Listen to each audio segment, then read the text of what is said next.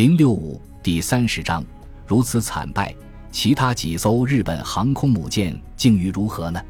如果美方当时对中途岛海战的报道真实可信，那么俯冲轰炸机就没有对苍龙号造成任何破坏，谁也没有击沉它，甚至谁也没有想去击沉它。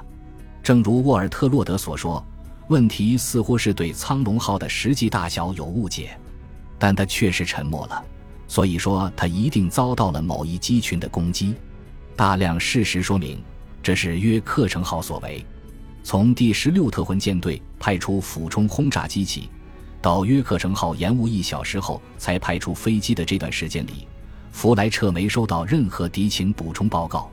但第十七特混舰队的参谋人员充分利用了这段时间，研究日本舰队早先的航行标定、航线及航速。研究结果表明，如果南云照这样航行，那它离中途岛就只有九十海里了。这比原计划的接敌距离要短得多，所以各中队长都接到通知，要他们不要飞出航线，向右转弯，因为日本人可能会反航向行驶。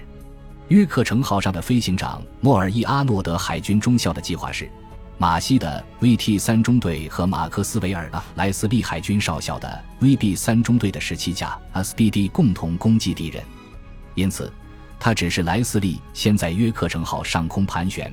让速度较慢的鱼雷机先飞出十五分钟。九点刚过几分钟，莱斯利起飞，开始向十五千英尺高度爬升。气候条件极其有利，能见度极佳，云幕无限。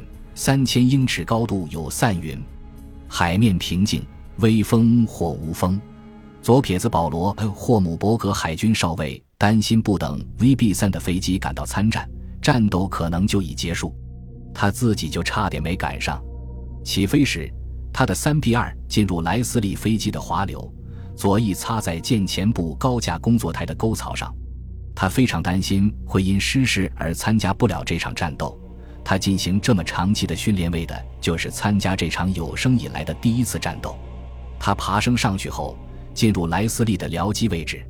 莱斯利自己也遇上了麻烦，他机上的电动投弹装置出了毛病。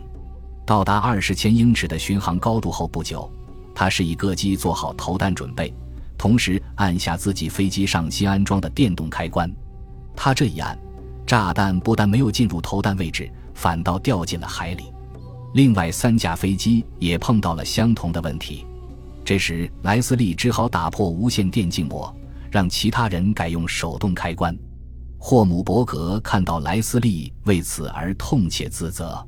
这个事故虽然不是莱斯利的责任，但对于像他这样认真负责的军官，很难想象还会有比这更让他丧气的。尽管还没有发现敌人，他们的飞机就已经从十七架减为十三架了。他现在赤手空拳，但必须率重机去攻击敌人。他仍然可以指挥作战，或许还能用机枪痛痛快快地扫他几下。九点四十五分左右。莱斯利飞抵 VT 三和 VF 三的六架战斗机的正上方，他继续呈 S 型跟在 VT 三后面飞行。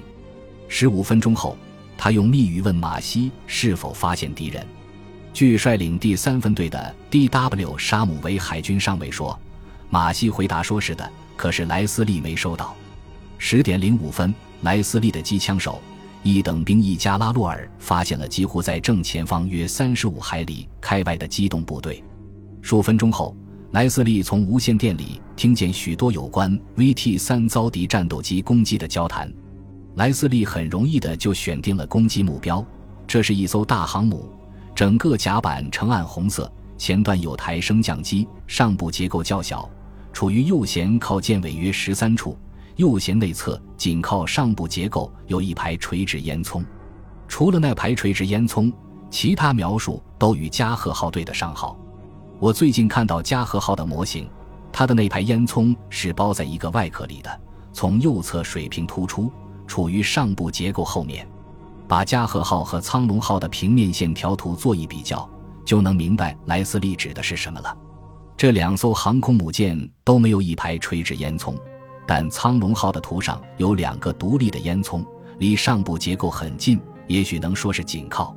这两个烟囱呈水平突出，接着又向下弯曲。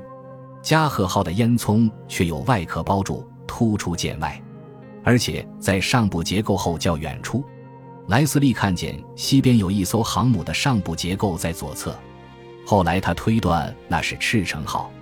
当时在西边确实有一艘剑桥在左侧的航母，但那是飞龙号，正在拼命避闪 VT 三的鱼雷攻击。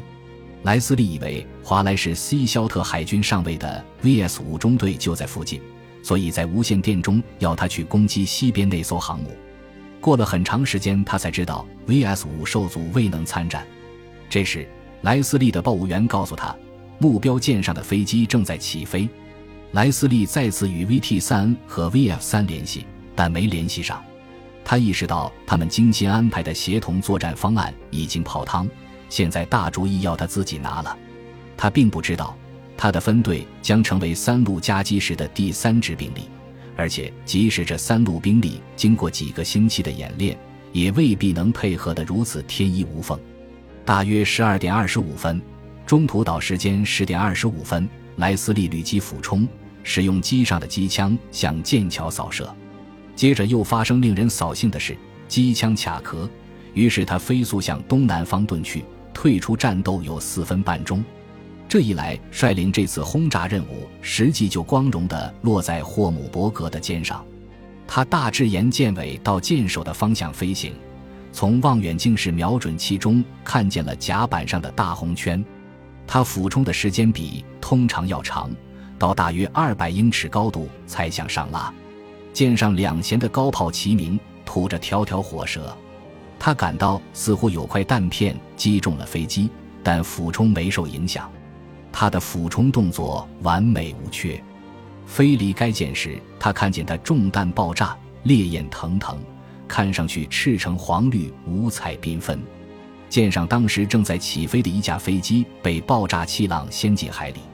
这是驾驶三 B 十四跟在后面的 R.M. 埃尔德海军少尉说的。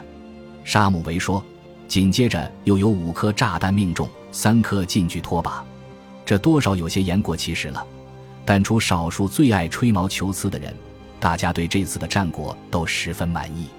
三艘遭攻击的航空母舰之中，苍龙号受创最严重，而且是在很短的时间内造成的。从十点二十五分开始。三分钟内，三颗炸弹命中该舰，沿左舷一侧一字炸开，甲板上顿时烈焰升腾，炸弹舱、鱼雷舱、弹药库和油罐都被引爆。对于命中的说法，通常总是莫衷一是，但霍姆伯格认为他的炸弹落在舰中段两个升降机之间。苍龙号副舰长小原上海军中佐的说法与之相同。第二颗炸弹击穿了前升降机近前处的甲板，在机库甲板上爆炸。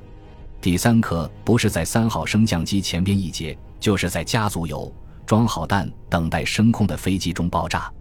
南云说：“总之，大火顿时笼罩了整个航空母舰，烈火熊熊，烧得噼啪作响。”这时，刘本柳做海军大佐，站在剑桥右侧的信号台上，大声发号施令。